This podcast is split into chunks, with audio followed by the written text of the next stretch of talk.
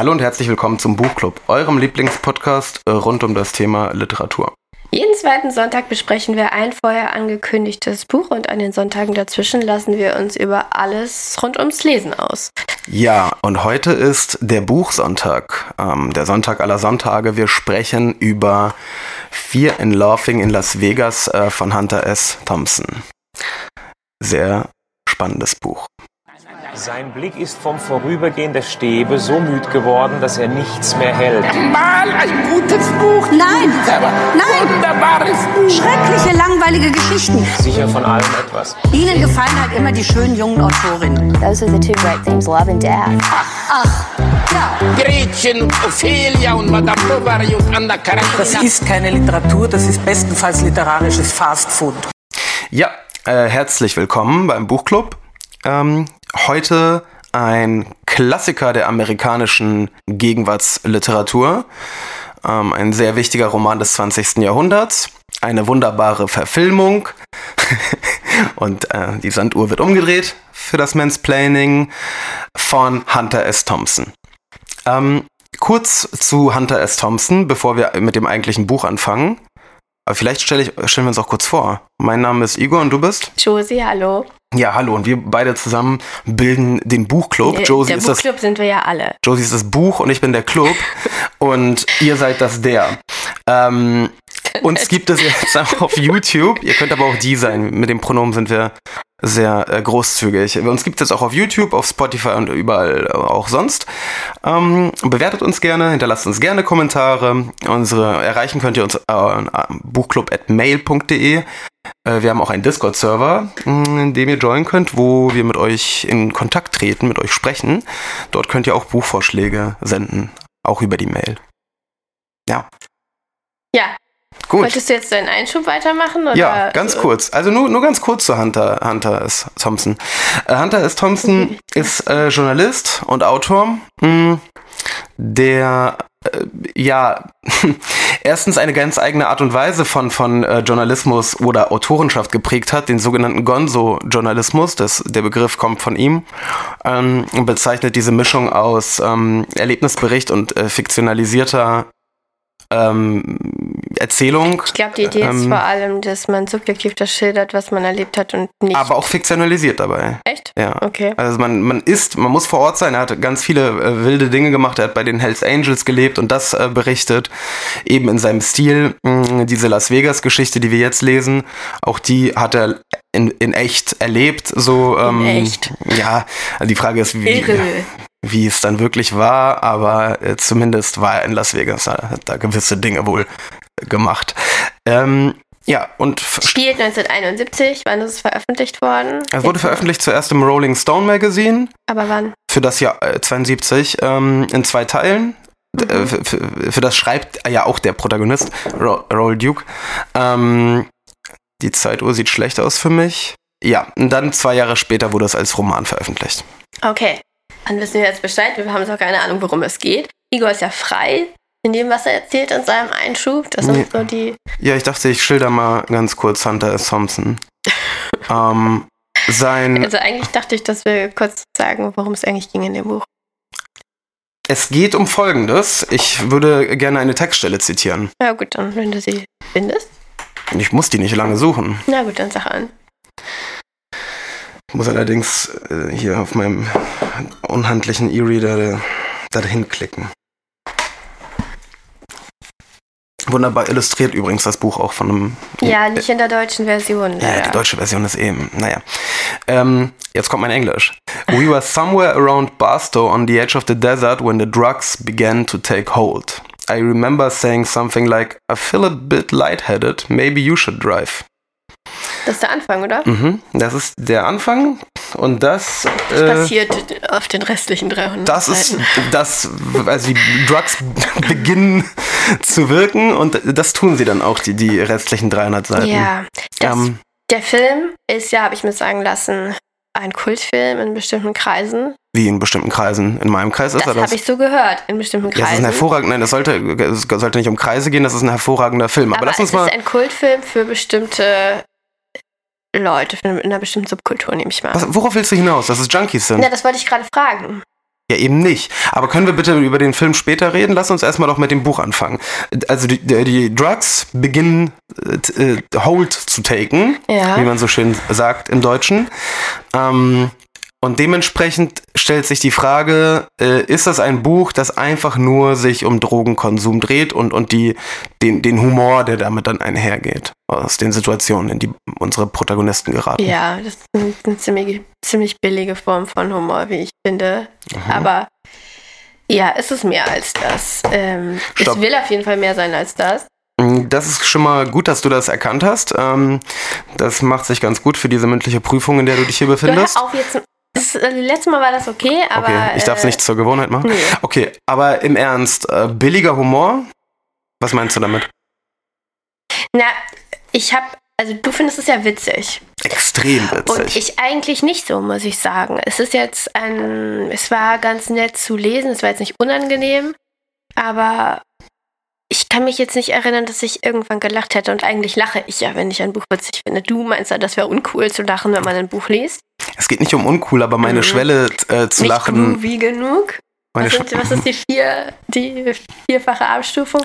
Cool, äh, groovy. Na, das, was der, was die Cops da erzählt haben, der Blumquist. ja, ja, ja, ja, ja, mit den. Dra mit den Drogen Mit und, den und vier Stadien, die ja. du als Junkie also erreichen cool, kannst. groovy, ja, ich weiß auch Ja, nicht die mehr. Ähm, warte mal kurz, ähm, du kannst es ja nachschlagen, wenn du Lust Nee, hast. ich hab's nicht markiert, ähm, glaube ich.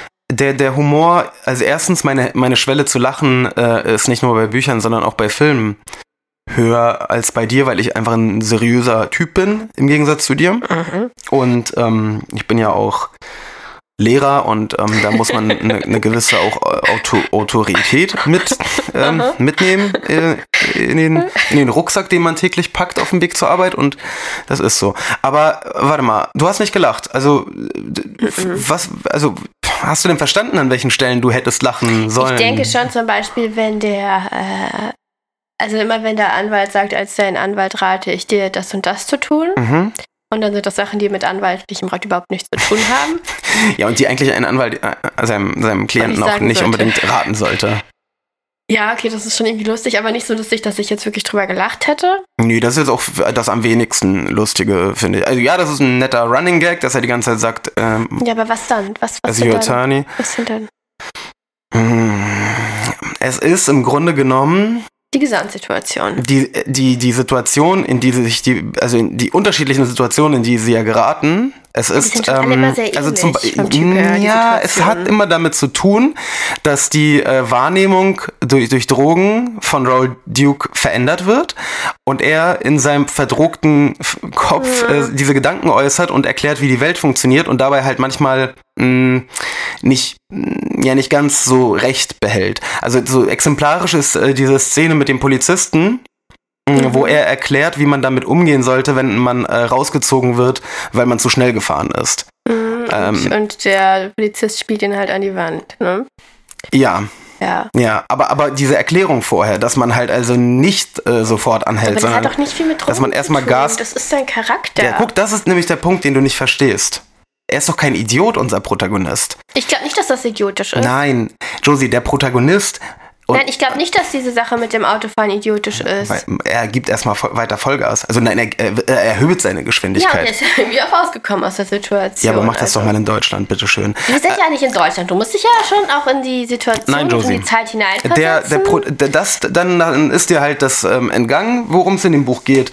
Es ist eine subjektive Schilderung ähm, dieser Reise nach Las Vegas. Mhm. Und der Protagonist ist im Grunde genommen permanent auf Drogen, ähm, auf unterschiedlichen. Und je nachdem, in welchem Stadium äh, der, der, der, des Deliriums oder Mhm. so er sich befindet, reagiert, denkt er unterschiedlich und äh, somit äh, wird das Buch auch unterschiedlich erzählt, ja. Und, und ähm, das muss man halt verstehen, genauso der Anwalt.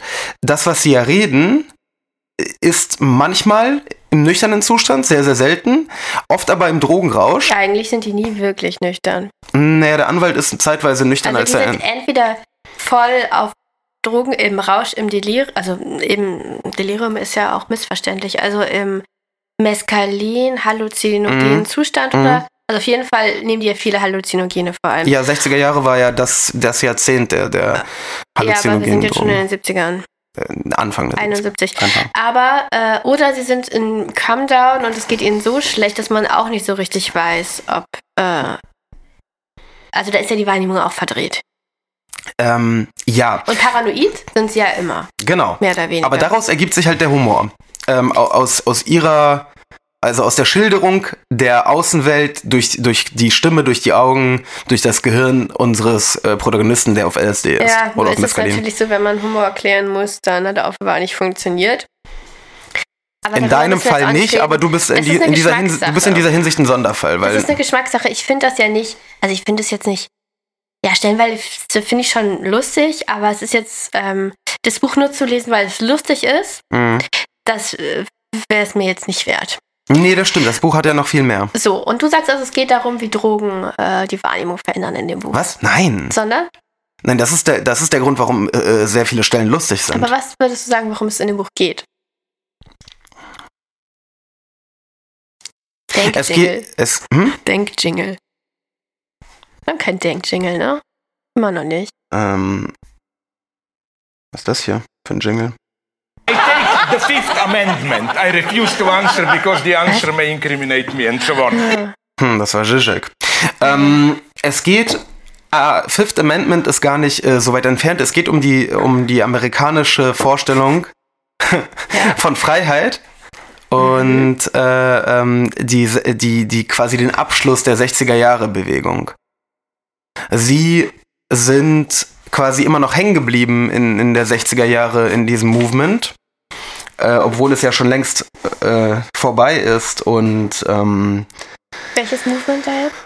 Na, diese Counterculture-Bewegung, also die, die afroamerikanischen, die Bürgerrechtsbewegung auf der einen Seite, die afroamerikanische mit Martin Lu- Luther King, Mit denen haben die aber gar nichts zu tun. die ist aber Teil dieser Hippie-Bewegung. Äh, ist sie? Ja klar, es waren ja auch viele Weiße ähm, ähm, Teil dieser Bewegung, der Okay. Bürgerrechtsbewegung. Echt? Und das sind ja dieselben Weißen, die halt eben auch gegen den, den Vietnamkrieg protestiert haben. Ne? Das ist diese sich formierende Subkultur, die, die quasi anschwillt und danach auseinanderbricht und in ganz viele verschiedene kleine Subkulturen mündet. Hm.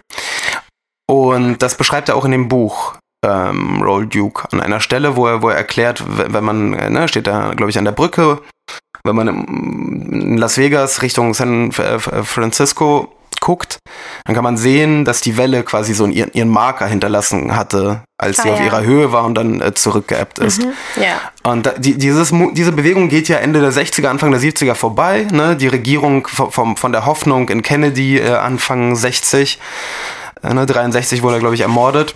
Äh, äh, danach kam irgendein äh, demokratischer Präsident, dessen Namen ich mich, da erinnere ich mich nicht mehr dran. Und danach kam halt Nixon, Nixon. der halt das Gegenteil, ne, so, der Nixon ist quasi ja der Trump seiner Zeit oder so. Also ein äh, extrem polarisierender republikanischer ähm, Politiker und diese Bewegung bröselt auseinander. Und äh, sie, also jetzt zurück zum Buch, wo, worum es geht. Sie versuchen diese Zeit vielleicht aufrechtzuerhalten, zu chasen oder so. Mm. Und das gelingt ihnen nicht wirklich, ne? Ich weiß nicht, was sie chasen, außer dass sie den American Dream chasen. Ja, sie sagen ja, sie suchen den. ähm, Na, das ist, das ist, darum geht es in dem Buch. Ich glaube, es geht in dem Buch um den amerikanischen Traum und damit auch um die amerikanische Identität ein Stück weit. dass sie Weil, ihnen. Ja. ähm, es geht ja auch latent um den Vietnamkrieg. Ne? Ja, ja, Der klar. ist ja immer im Hintergrund. Ja, ja. Es geht um Nixon mit seinem Drug on Wars, Ja. äh, War on Drugs. Drug, Drugs on War, let's go. Ja, das gab's ja auch. Ähm, also eigentlich, ähm, also wenn es um irgendwas geht in dem Buch, und das ist nicht so leicht für uns von heute, finde ich, Ja, das ja, ja. wirklich zu ja, finden. ja. Es ist ein extremes, äh, äh, also es ist ein extremes Beispiel für Zeitgeist. Ja, man muss einiges über die amerikanische Geschichte wissen, glaube ich, um Sehr viel. das zu verstehen. Und Auch ich habe vieles nicht verstanden. Über Drogen muss man auch einiges wissen. Drogen, Drogen ist interessant. Ich habe das Gefühl an einer Stelle, als er darüber redet, dass jetzt das äh, Uppers nicht mehr in sind Mhm. und jetzt nur noch Downers gebraucht Mhm, werden. mhm, mhm. Das ist ja so eine Diagnose für seine Zeit letztendlich. Es ist diese, diese, Aber er hat ja recht. Äh, Die 70er Jahre äh, werden ja die, die äh, zur Hochphase des Heroins. genau. Und es ist ja interessant, sich zu überlegen, das sagt er nicht so explizit, ne? Aber ob wirklich die Art von Drogen, die konsumiert werden, ob das nicht einfach nur arbiträre Schwankungen sind, Mhm, wie in der Mode. Also mhm. Mode ist das sind wahrscheinlich auch keine arbiträren Schwankungen, ne? Ja. Aber dass es nicht nur hin und her Ja. pendelt, sondern dass das mit der Zeit, mit dem, was passiert, Ja. zu tun hat. Der Vietnamkrieg war ja ein Schock für die amerikanische Identität. Es Ja. war äh, natürlich auch noch in vielen anderen Ebenen eine Katastrophe, aber ähm, auf einmal haben die Amerikaner sich ja, oder große Teile der amerikanischen Gesellschaft sich eben nicht mehr als die Guten betrachtet in der Welt, ne? Genau. Und ähm, äh, diese, diese Bewegung, die äh, so, also die, so schien es denen, glaube ich, die so groß wurde, so angeschwollen ist, hatte halt das Potenzial, halt äh, so viel Macht zu entwickeln, dass sie ihn tatsächlich hätten beenden können und so weiter. So, ja, so, so, das war ja die Idee und, und das ähm, klappte nicht. Und dann kam Und halt Nixon Damit hat halt dieser War on Drugs ganz, ganz unmittelbar zu tun. Weil ich habe neulich eine, zufälligerweise eine, eine Doku auf Arte gesehen über Drogen. mhm. Äh, relativ aktuell, glaube ich. Und ähm, es war wohl so, dass äh, Nixon, also der hat Drogen natürlich politisch instrumentalisiert. Mhm. Welche Drogen als äh, gef die gefährlichsten eingestuft wurden, das hing ganz stark damit zusammen, was seine politischen Gegner an Drogen konsumiert haben. Mhm, mhm, es ging mhm. da darum, die Teile der Bevölkerung, die gegen seine Politik waren, zu kriminalisieren. Ja, also Halluzinogene und Gras halt. Genau. Hauptsächlich. Und man sieht ja, man weiß ja eigentlich heute, dass gerade die Halluzinogenen, Gene, viele davon, Mhm. Das sind die am wenigsten gefährlichen Drogen überhaupt. Deutlich, Mitunter. deutlich weniger als Alkohol. Es kommt immer darauf an, wie man das berechnet und so Mhm, weiter. Aber in mhm. jedem Fall, egal wie du es berechnest, weniger gefährlich als Alkohol. Ja. Also dazu gehören ähm, LSD zum Beispiel, Mescalin. Mescalin. Äh, Mescalin weiß ich nicht, habe ich jetzt auf der Grafik, habe ich jetzt nicht mehr in Erinnerung. Ja, das ist äh, dieser Kaktus. Ach so, äh, wo er sich ob das befindet. da stand, Mm, genau. mm, mm. Aber ähm, Psilocybin, glaube ich, auch und Ketamin. Psilocybin. Ketamin, ja. Und das sind genau diese Sachen, mit denen heute wieder geforscht wird, weil die auch die Psychotherapie Mhm. wichtig sind. Aber diese Forschung wurde eben über Jahrzehnte blockiert aus politischen Mhm. Gründen. Und ähm, Ja, auch krass, wie wir da in Amerika Die, hängen. die, ne? die, die, die amerikanische aktuelle ähm, Drogenpandemie, die sie ja haben.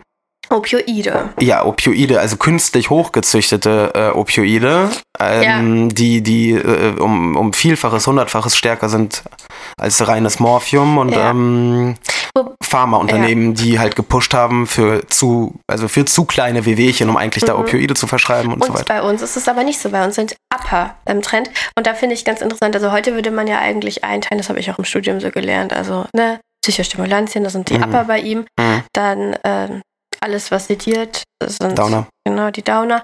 Und dann gibt es die Halluzinogene, die sind eigentlich nichts von beiden. Dieses Bewusstsein erweitern, Mhm. ob das nun tatsächlich so ist oder Mhm. ob man einfach nur ein bisschen Bisschen. durchdreht. Ja, also ob da wirklich was, ob das Wort erweitern zutrifft Ja, ja, ja, ja. ist Okay. kontrovers. Aber ähm, das ist ja eigentlich eine dritte Kategorie. Und er hier, ähm, Roll Duke? genau, und beziehungsweise er ist ja Hunter S. Thompson. Ja, er sagt ja quasi halt so, er sagt ja sogar im Er Buch sagt es im quasi, Buch. ja. Ähm, Doctor of Journalism. er unterteilt halt nur in Upper und Downer. Das ist halt ein bisschen zu einfach. Weil die Upper sind ja auch sehr gefährlich. Die Upper, die wir heute haben. Ne? Also Kokain und das Amphetamin. Und so weiter. Mhm. Ähm, äh, ja, das ist ja, das ist ja auch eine ganz andere Funktion, die die erfüllen, als diese Halluzinogene. Ich finde das sehr interessant. Ja, und wiederum Kokain ist ja auch wieder eine, eine äh, quasi ähm, chemisch hochgezüchtete Form der Coca-Blätter, ne? Ist es? Meist. Äh, Chemisch hochgezüchtet? Was meinst du damit? Nee, das ist Meinst ja ist nur- extrahiert und stark verarbeitetes äh, Du meinst, Coca-Blatt. je natürlicher, desto gesünder ist es. Nein, das ist natürlich eine absolute irgendwie ähm, Hippie-Legende. Ähm, aber äh, tendenziell ist es schon so, so, so, dass in der Natur irgendwas so richtig Tödliches zu finden, ist schwerer als in den Pharmalaboren, weißt du? Weil, weil ich meine, äh, wenn du Mescalin, Psilocybin nimmst, Gras, ne, das sind ja alles Dinge. Natürlich haben die auch Ich ihre weiß nicht, was, wie Schädlichkeiten. Mescalin, wie verarbeitet das ist. Ich das weiß, ist Kaktussaft. Gras ist halt am wenigsten verarbeitet, die Blätter, ne? Das ist ja. Mescalin ist siehst ja Kak die Blätter Kak noch. Kaktussaft. Und Kaktussaft. Psilocybin Aber sind auch du eigentlich das, den ganzen Kaktus kauen, dann hättest du das gesamte Das- die- das Vollwert, Holistische. Genau, dann hättest du, wär's Vollwertkost. so ein Kaktus, Und dann ne? hättest du halt die ganzen Ballaststoffe da drin. Mhm, auch und das gesund. würde halt alles die Wirkung Okay, ein bisschen Jose, aber irgendwie driften wir ab in die Pharmakologie oder Phytopharmakologie. Ähm, äh, lass uns mal wieder zurück ins Buch kommen. Ähm, Der also die- amerikanische Traum. Ja, der amerikanische Traum, den suchen die beiden also in ihren Drogenexzessen. Und was finden sie? Sie finden eine Ruine eine, einer Psychiater. Was ist das für ein äh, Dregen? Wie nennen sie das? Also, da ist doch diese, diese eine Szene, wo nur das Tape ist, also das Transkript Mhm, mhm. des Tapes, weil er offenbar Duke keine Erinnerung mehr dran hatte Ja, ja, ja. an diesen Teil. Finde ich das interessanteste Kapitel eigentlich. Und letztendlich fahren sie dann wohl zu diesem, was war denn das, eine ehemalige Psychiatrie? Mhm. Und ähm, ja, es ist aber, da ist nichts mehr. Also Ja. da wächst ein bisschen Gras Ja, zwischen den ja. Kieseln und das und dann geben sie ja auf den, die Suche nach dem amerikanischen Traum. Meinen, dass sie ihn gefunden haben, sagen dann an einer Stelle, wir sitzen hier im Zirkus. hm, Circus, Zirkus, Circus, Zirkus, ja. Äh, wären, wir, als wären sie auf dem Nerv des amerikanischen Traums. Ja, Ähm, und der besteht eben darin, dass dieser Typ, der immer einen Zirkus haben wollte, sich sein, oder zum Zirkus wollte, sich seinen eigenen Zirkus erschaffen hat. mhm. Und das ist das Einzige, weil diese Frage hat mich dann doch interessiert, was ist denn jetzt der amerikanische Traum? Der- sich da wirklich draus. Ne, der amerikanische Traum ist ja der, der mehrere Aspekte. Ich denke mal, es ist einmal diese, diese unbedingte Freiheit und diese Möglichkeit ähm, Aber wo des, hast du denn Freiheit in Las Vegas? des sozialen Aufstiegs. Ähm, und Las Vegas ist ja sym symbolisch dafür. Es ist erstens aus ein, ein aus der Wüste, aus dem Nichts geschaffene, leuchtende, neonleuchtende Stadt. Ne? Ähm, die, du hast die Freiheit insofern, als dass es im, glaub, im Kontrast, glaube ich, zu Restamerika eine eigene Welt ist. Mhm. ja, aber, Ähm, mit, mit eigenen Gesetzen. aber da ist ja keine Freiheit, abgesehen davon, dass du Glücksspiel betreiben darfst, wenn du genug Geld hast. Das, das sagt er doch die ganze Zeit. Das ist das Potenzial. Vegas ist ja mittelalterlich in, in seiner ähm, Strafjustiz. In Ja, das ist ja der Punkt. Es ist halt die Vor, also die, die, ich sag ja nicht, dass Vegas das wirklich ist, aber Vegas Mhm. ist quasi die Vorstellung des amerikanischen Traums und die Verkörperung von ihm und ihr Besuch in Vegas und, und äh, ihre Analyse von Vegas quasi ergibt, dass der amerikanische Traum nicht existiert und Oder wahrscheinlich auch vielleicht niemals existiert hat. Wie kommst du darauf, dass er niemals existiert hat? Ja, weil Vegas doch die Lächerlichkeit und, und die Perversion äh, dieser Freiheit und so weiter zeigt. Diesen, diese amerikanische Vorstellung von, von Freiheit. Dieser Zirkus, wo Polarbären irgendwelche Kellner ficken und, und ähm, Aber eigentlich ist doch der amerikanische Traum jetzt mal nicht in diesem Buch, sondern so, was man so denkt darüber, ist doch dieses vom Tellerwäscher zum Millionär. Es geht doch um soziale, soziale Mobilität. das ist ein Aspekt. Es, es geht aber auch um dieses äh, Streben nach Glück, ne? Das die, die, auch in ihrer Also Verfassung. Du musst nach Glück streben oder du. Nein, jeder hat äh, das Recht, äh, das steht auch in ihrer Verfassung. Ja, ja, the Ne? Pursuit of Happiness. Pursuit of Happiness, genau. Jeder Ja. darf se- seine Happiness pursuen. Und für die das Amerikaner. darfst du ja überall. Äh, Das ist ja nicht besonders. Naja, wert, oder? also die, diese, diese äh, Happiness, ähm, äh, äh, Such, also pursuen sie auch, mit Hilfe auch von Drogen. Es, also der, der Pursuit of Happiness, auf den wird sich halt heute noch ja auch berufen, ne? Also Dr. Karl Hart, äh, über den ich glaube ich einmal ganz kurz geredet hatte, der ähm, interessante ähm, Position zum Thema Drogen hat, ähm, also der alle legalisieren möchte. In Amerika, der beruft sich häufig auf, auf den ähm, Pursuit of Happiness und dass äh, quasi Drogenverbote verfassungsfeindlich wären, weil sie seinen Pursuit of Happiness Meinst du, blockieren. das sehen die auch so? Die beiden hier? Meinst du, das ist der Grund, wieso sie. Das ist ja wie eine Mission. Das liest sich wie eine Mission. ja, Nicht wie ein Spazier, eine Ja. Spazierfahrt, sondern die wissen ja, die begeben sich quasi in die Höhle des Lebens, Ja, weil ja. in Vegas sind ja die Strafen auf Alkohol und Drogen, nee, Alkohol jetzt nicht, aber auf Drogen höher als sonst sehr hoch. in Ja, der Nevada Welt. ist das, ne? Ja, ja. Und dann, und dann auch noch im zweiten Schritt gehen sie zu dieser Staatsanwalte-Konferenz, wo es um äh, gefährliche Drogen, um den Kampf gegen Drogen geht und um die Drogenkultur. Über Drogenkultur, über dieses Wort würde ich eigentlich auch gerne nochmal sprechen. Was das eigentlich sein soll. Mm, Die Sache ist, ähm, ja, sie, sie bereiten sich, also sie bereiten sich auf diese Reise ja vor mit den ganzen Drogen und, und Die den brauchen äh, Stunden oder Tage, um das Stunden, das machen sie alles am Abend. Aber es ist eine sehr ja, intensive brauchen Vor. einen Kassettenrekorder, dieses Auto. Ja, der Kassettenrekorder ist ja das Schwierigste, Drogen, sagen sie. Grapefruits. Ja, Grapefruits und Vitamin C brauchen sie sehr viel, weil das die Wirkung von, von Drogen grundsätzlich verstärkt. Ähm, ähm, und von Medikamenten und so weiter. Ich denke mal, das ist der Grund. Ähm, ja, sie bereiten sich also auf diese Mission vor, auf der sie Mhm. sehr viele Drogen brauchen. Warum brauchen sie denn die Drogen? Ja, ich meine, eigentlich hat er ja diesen Auftrag zuerst nur über das Motorradrennen zu Mint 400. schreiben. Ja. Motorräder sind auch wieder sehr amerikanisch, oder? Oder kommt mir es nur so vor? Das ist dieses Freiheits... Mhm. Dieser, Doch, dieser doch, diese Idee von Harley Davidson und so. Ja, ja, ja. Dass Freiheit bedeutet, dass man so schnell wie man will durch die Wüste... Ride or die. Genau. Äh, das ist ja ganz nett, aber... Ähm, okay, das ist dann so... Da nähern sie sich dem amerikanischen Traum an und stoßen eigentlich auf vor allem Gewalt und eigentlich stehen sie sich permanent selbst im Weg, weil sie so paranoid sind. Mhm. Das würde ja alles glatt laufen, wenn sie nicht ständig sich so komisch benehmen würden. Und eigentlich muss man sagen, passiert in diesem Buch recht wenig im Sinne von bedrohlichem. Mhm. Keiner kommt ihnen jemals irgendwie auf die Schliche. Und sie haben auch keine Kapitalverbrechen begangen. Naja, gut, sie haben halt auf Kreditkarten ähm, Ja. ähm, sehr, sehr viele Ja, Dinge aber ich habe gekauft. das eigentlich so verstanden, dass das vom Verlag gedeckt wurde. ja, das mm, bin glaube ich nicht. ja, glaube ich dann irgendwann auch nicht mehr. Aber, aber Der, also der Anwalt, der, der den weißen Cadillac äh, mietet und da in, in anscheinend ein richtig krasses Hotel in dieses Flamingo, das er anscheinend direkt an diesem drei Autos Strip. eigentlich, oder? Ja. Der tauscht doch den weißen Cadillac dann nochmal gegen einen Mercedes. ja und davor hatte und den er zerstört er dann komplett. Ja. Es ist ein bisschen wie Hans im Glück.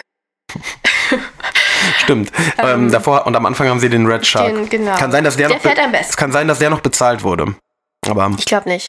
Ähm, Da war irgendwas. Aber nee, ich meine das nicht, dass sie ihn bezahlt haben, so, das- aber dass das der Idee nach der Verlag hatte na, bezahlen aber die wollen. hatten ja dann für diese Bezirks, äh, nee, für diese Staatsanwaltekonferenz hatten sie ja auch einen Auftrag und äh, irgendwie Spesen, Budget und ich weiß nicht genau. Ich frage mich, wer diese Typen mit, wer den mit irgendwas beauftragen sollte Na, eigentlich. naja, der, der Rolling Stone, äh, für den hat ja äh, Hunter S. Thompson diese ja, Geschichte aber sie geschrieben. wussten ja noch nicht, dass da was rauskommt. Das, ist- also, während man das liest, denkt man nicht, dass da am Ende vielleicht, dass er das noch aufschreiben kann.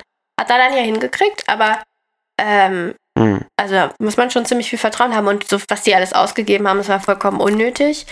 Auch sehr kapitalistisches Buch, finde ich. Also das ist so diese amerikanische, Hm. diese, diese ekelhafte Dekadenz, dieser Überfluss, diese Ja. Sucht nach immer mehr diese Gier. Aber das ist ja auch, äh, da, äh, dafür steht ja auch Las Vegas. Und der amerikanische Traum im Grunde Ja, auch. dieses nach mehr, nach mehr, nach mehr, bis es Immer eigentlich mehr, lächerlich genau. wird. Und, äh, Und diese Lächerlichkeit zeigt sich dann in Las Vegas. Ja. Ja, aber mh, äh, Doktor des, des Journalismus Mhm. gibt's ja nicht, oder? Du kannst ja nicht in Journalismus promovieren. Du kannst vielleicht in Journalistik promovieren, Mm, ja. aber Journalismus ist keine Wissenschaft. Äh, ich habe mich die ganze Zeit gefragt, ob er wirklich einen Doktor hat, weil ich mir nicht vorstellen konnte, dass er das einfach nur sich ausdenkt. Hunter S. Thompson meinst du jetzt? Oder der Protagonist? Der Protagonist. Ich jetzt nicht über den. Ja. Und am Ende zieht er dieses Kärtchen, äh, Doctor of Divinity, Mhm. von irgendeiner Kirche, von irgendeiner Religionsgemeinschaft. Wo hat er das jetzt her? Ich weiß nicht, es spitzt sich, also die, die, die Surrealität spitzt sich auch immer weiter zu, ne, in, in dem Buch. Es wird ja irgendwann ganz Also, komisch und absurd. Und auch nicht mehr so richtig. Ähm, Ich meine, als er den Anwalt direkt beim, zum Flugzeug fährt, also auf dem Flughafen, also und, und damit durchkommt. das, ka- also wie, ich weiß nicht. Naja, damals gab es noch nicht diese ganzen Sicherheitskontrollen. Ja, so stimmt, das Da ist ja noch nicht, Da weit- war noch War gegen Drogen und nicht gegen Terror. Ja, ja, ja stimmt. ähm, lass uns mal über, über diesen Punkt reden, Drogenkultur, den du Mhm. ja nochmal ansprechen wolltest. Was meinst Ja. du damit? Drogenkultur, das Hm. Wort ist mir ziemlich fremd. Das Mhm. wird eigentlich bei uns nicht benutzt. Die Idee, dass es eine Kultur des Drogenkonsums gibt, finde ich sonderbar. Ich habe das Gefühl, heutzutage denkt man das nicht mehr. Hm. Und ich frage mich auch, was kulturell wertvolles. Also unter Kultur kann man Verschiedenes verstehen, aber Hm. ich sehe jetzt nicht keinen kulturellen Wert in diesem Lebensstil. In dem, den sie haben. Auf gar keinen Fall. Aber Drogenkultur gibt es auf jeden Fall. Ich meine, Bei uns unsere. Alkohol. Nicht nur. Koffein. Natürlich. Also, wenn Kaffee Ähm, mal keine Drogenkultur ja, okay, ist, ich bitte nicht. Das ist ja die Hochkultur. Okay. Also, die Art und Weise, wie wir, wie wir Kaffee, also die Droge äh, Ja, Koffein. das stimmt. Das wird auch. Das Wird behandeln. auch genau. Also, das Alkohol ist ja. auch. Alkohol genauso. Alkohol und Koffein sind Und sich Tabak äh, nicht mehr so. nicht mehr so, aber immer noch. Ja. Gewissermaßen immer noch. Pfeife kann man ja noch und, und Zigarre natürlich, ne? Also ist, äh, Nur Opium ist nicht mehr cool. und dass das auch von Polizisten so betrachtet wird als Drogenkultur, das hat für mich fast so was Wertschätzendes, dieses Wort. Nee, aber der Poli Polizistenkongress, ähm, der, äh, der äh, stellt, zeigt ja, wie lächerlich äh, erstens die Staatsgewalt ist, wie dumm sie ist, wie wenig Ahnung sie von dem hat, mit, äh, de, dem, mit womit sie sich eigentlich beschäftigt. Und ähm, auch diese, dieser Punkt, dass sie ja, die, die rauchen ja alle die Bullen die ganze Zeit. Das sind ja überall diese Aschenbecher. Und sie trinken wahnsinnig Sie trinken viel. richtig viel, sie rauchen die ganze Zeit und reden halt von den, von, ne, von der Roach, vom Joint-Stummel. Cockroach. Genau, Genau. weil er aussieht wie eine Kakerlake Ja. und da fragt ja äh, äh, Dr. Ähm, ähm, Dr. Gonzo, was, wie viel Acid man eigentlich nehmen muss, um in einem, in einer, in einem Joint Roach eine Kakerlake zu sehen. Ähm, das Ich glaube, das fragt der Anwalt, aber ist egal, wer das fragt. Äh, Achso, ja, ja, aber das ist auf jeden Fall. Ähm, ja, dieser Kongress ist eine sehr, sehr schöne Szene. Ja, wobei ich das dann auch, ich finde, in diesem Buch kommt so ein bisschen zu kurz, dass es ja auch eine wissenschaftliche Perspektive auf Drogen gibt. Und es wird nicht so richtig differenziert, weil die haben Also der eine Wissenschaftler, der zu Wort kommt, der Anästhesist, Blomqvist oder wie der heißt. genau, der Anästhesist, der wird ja auch als, als Vollidiot Ja, dargestellt. als der super Vollidiot Ja, dargestellt. ja. Und ich meine, es gibt ja auch, gab ja auch garantiert ganz viele wissenschaftliche Wissenschaftler, die sich dann noch instrumentalisieren lassen haben. Es gibt immer jemanden, Bei der Nixon. das sagt, was du hören willst, ja. ja, ja. Die werden schon, es ist schon realistisch, dass sie jemanden finden. Ich meine, das muss es ja heute auch gegeben haben, weil wie, wie ist es sonst zu dieser Opioid-Crisis gekommen, dass Oxycontin so verschrieben wurde, ne? Das muss ja irgendwie von der FDA und so weiter irgendwie approved und also, ne, das, das gibt ich immer nicht, Wissenschaftler, passiert. Wissenschaftler, die sich äh, kompromittieren lassen. In dem Fall dann von Pharmaunternehmen, denke ich mal. Ja, aber ähm, äh, ja, dieser Kongress, die haben den Kofferraum voll mit allen möglichen Drogen. Es geht meistens um Mescalin. Ich weiß nicht, wie gefährlich Mescalin ist. Ähm, aber die haben auch, äh, und die reden immer über, über LSD, Die reden ganz viele, also die reden ja vor allem über LSD und Gras. aber auch über Ether. Ether. Und ich weiß nicht genau, was das ist, aber ich meine, diese Lachgase sind extrem gefährlich. Ether ist extrem, extrem schädlich. Ja. ja. Und es wird eben alles so ein bisschen, mir fehlt so ein bisschen, ich weiß nicht genau, was mir dieses Buch letztendlich geben soll über, also das ist jetzt kein Buch, was über Drogen aufklärt jedenfalls. Nein, darum geht's doch überhaupt gar nicht. Ne? Na doch, ich habe schon das Gefühl, dass der Anspruch so ein bisschen ist, also diese Provokation, guckt mal, Hm. das legalisiert, oder da- das, das verdammt ihr und Mhm. das, also diese Heuchelei aufdecken will, das Mhm. verdammt ihr, obwohl das eigentlich ganz. Ja, aber das ist ja auch Ordnung ist. Heuchelei. Ja, aber eben nicht mit allem, was sie in ihrem Kofferraum haben. Nein, äh, nee, aber, aber sie haben ja im Kofferraum auch Bier und Tequila. Sie haben ja alles. Sie haben sich mit, mit allem gewappnet, was sie nur finden konnten. Und ja, sie haben sich ja ausgerüstet. Ne? Wie, wie gesagt, wie für einen Krieg. Da ziehen sie dahin. Ähm, aber ich finde das schon gut, dass diese äh, Sache problematisiert und gefragt wird. Und in den 70ern war das dieser Standpunkt, den wir heute haben, naja, Alkohol ist auch ziemlich schlimm eigentlich und so. Das ist ja wirklich relativ neu. So in den 70ern war es ja voll, vollkommen klar, dass Drogen böse, böse, böse sind und dass Alkohol keine eigentlich ist und Rauchen supi ist. Rauchen war in den 70ern richtig supi. ja, Ähm, ne, das war ja gar kein Problem. Das war ja, das war ja gerade mal 20 Jahre nachdem, wo es gegen Husten verschrieben wurde. Ich denke aber, es steht dahinter nicht nur, also die, hinter dieser Idee, warum kommt diese Idee so gut an? Warum ist es für uns intuitiv so eingängig, dass Alkohol und Tabak in Ordnung sind und diese ganzen exotischeren Drogen gefährlich? Das, Warum das so das ist? ist ja nicht nur die Behauptung von Nixon gewesen, sondern das ist ja irgendwie auch leicht zu glauben gewesen, Ja. weil die bei uns erstens kulturell nicht ist, also diese Tradition denke, nicht ist- besteht. das ist- aber zweitens, gerade Halluzinogene, ne? Das ist gruselig, Ja, ja, Leute klar, auf Halluzinogenen zu sehen. Das ist Klar. befremdlich. wobei es auch befremdlich ist, Vollgesoffene zu sehen, eigentlich. ja, fand ich auch schon immer, ehrlich gesagt. Weil Alkohol ist ja, ähm, was die Wirkmächtigkeit angeht, kommt es nah an sehr harte Drogen. Ne? In, also in, in, in gewissen Mengen ist Alkohol naja, ja. du hast keine Halluzinationen, es sei denn, du bist eben auf Entzug. Nee, du hast keine Halluzination, aber da, da, du, du bist derart nicht mehr du selbst. Ja, da bin ich mir nicht sicher. Ähm, Es bleibt äh, am Ende halt wirklich nur noch das, dein es Reptiliengehirn ist ja übrig quasi. persönlichkeitsabhängig, meiner Meinung nach. Also ich persönlich Ja, das ist ja kann mit Besoffenen besser umgehen Als? als mit Leuten, die irgendwas genommen haben, wo ich nicht genau einordnen kann, was da jetzt. Also, das, das ist ja ein Unterschied. Und Besoffene kennt man eben. Ja. Und Ja, es ist ein neu- neuer Umgang und deswegen mit, mitunter ein bisschen befremdlicher und gruseliger. Aber, aber die Frage aufzuwerfen, ob das wirklich schlimmer ist als Alkohol oder nicht und ob diese Verdammung in den 70er Jahren sinnvoll ist oder nicht, das ist, finde ich, ein legitimes An Ja, Anliegen von die hätte- Thompson. die hätte prägnanter aufgeworfen werden können. Ja. Hier sehe ich eigentlich nur ähm, ein. Wir machen das jetzt einfach, weil es verboten ist. Und vielleicht finden wir dabei den amerikanischen Traum. Ich weiß nicht genau, was diese Drogen mit dem amerikanischen Traum zu tun haben sollen.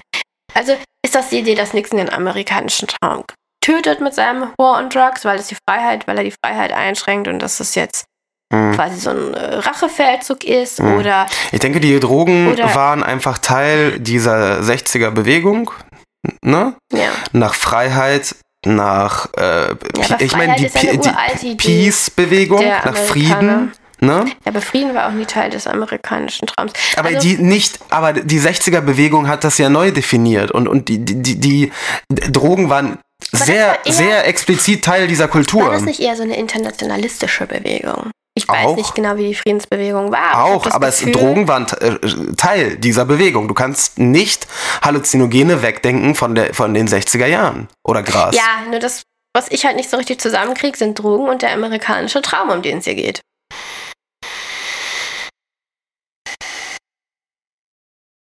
Also ich versuche das Buch zu verstehen. Und ich, ähm, Ja, warum die Drogen notwendig sind, um, um den amerikanischen Traum zu suchen und festzustellen, dass er nicht da ist, das, da bin ich mir auch nicht so ganz sicher. Vielleicht ist es nur unter Drogen auszuhalten in Amerika mittlerweile und in dem Amerika von Nixon, in dem der amerikanische Traum geplatzt ist. Vielleicht muss man da so ausgerüstet sein, um, um Las Vegas überhaupt ertragen zu können. Mm, Ich würde sagen, dafür braucht man die Downers.